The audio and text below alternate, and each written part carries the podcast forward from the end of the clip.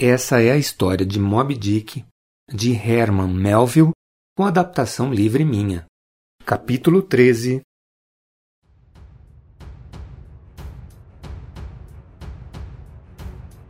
Naquela altura da viagem, nós já estávamos perto da ilha de Formosa, no Oceano Pacífico.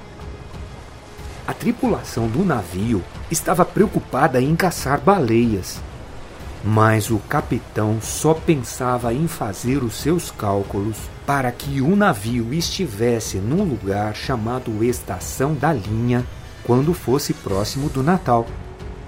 Foi quando então um navio baleeiro com bandeira inglesa cruzou a nossa rota. O nosso comandante então quis saber notícias de Moby Dick. Ele estava com pressa e não permitiu que as duas tripulações visitassem umas às outras. Ele perguntou então pelo alto-falante: Viram a baleia branca?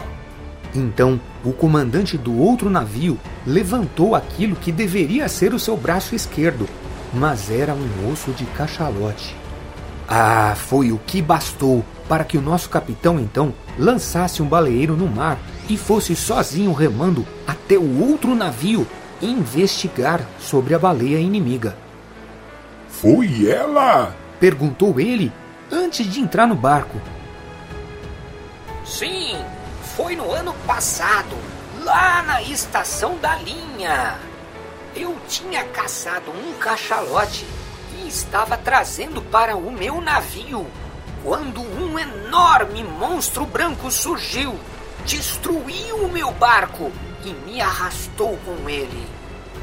Eu então escorreguei, caí na água e tive o meu braço decepado pelo fio de um arpão que estava preso no lombo da baleia. Contou então o comandante do outro navio. O nosso capitão então mal conteve a sua ansiedade vocês a mataram? Perguntou ele, quase sem voz. Ela é maligna, capitão. Nós deixamos que ela fosse embora. Além disso, eu quase morri de infecção. E dou graças a Deus por estar vivo. Eu não quero me meter mais com aquela maldição da natureza. Não se preocupe, amigo. Eu vou vingar nós dois. Aquele gigante maldito irá pagar pelo que fez a mim e a você. Disse ele então, apontando para sua perna e para o braço do comandante. Com aquela movimentação toda por causa do navio inglês, nós nem percebemos que o meu amigo arpoador estava agindo de um jeito muito estranho. Ele tinha parado de comer fazia dois dias e ficava sentado na proa do navio, observando o mar sem se mexer. Eu tentei conversar com ele, mas o arpoador não respondia. Ele só falava com o seu pequeno amuleto naquela língua selvagem dele. Então, uma hora, cheio de cansaço, o meu amigo me falou: Arpoador vai morrer. Não ficar triste. É natural. Eu fiquei inconformado. Eu disse que ele precisava reagir. Mas tudo o que ele me pediu foi que chamasse o carpinteiro do navio. Quanto custa caixão? perguntou ele. Então o carpinteiro deu um preço e o meu amigo arpoador pagou com moedas de prata. E o carpinteiro construiu então uma espécie de barquinho que iria servir de caixão para ele, que era um filho de rei. Ele me explicou que, por causa da sua origem, ele não podia ser jogado no mar apenas enrolado em um pano como qualquer um.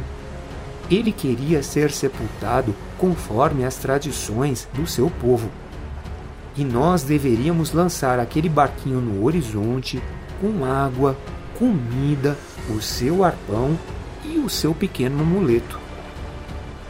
Quando nós já estávamos conformados com a doença do meu amigo arpoador e sabíamos que logo logo iríamos ter que realizar o seu último desejo, ele desistiu de morrer. Arpoador ainda ter coisas para fazer. Falou ele. E pouco tempo depois, ele estava curado. Ele voltou a comer e a trabalhar como antes. Doença não matar homem. Vida ser mais forte. Ele me explicou. Só baleia ou tempestade matar homem.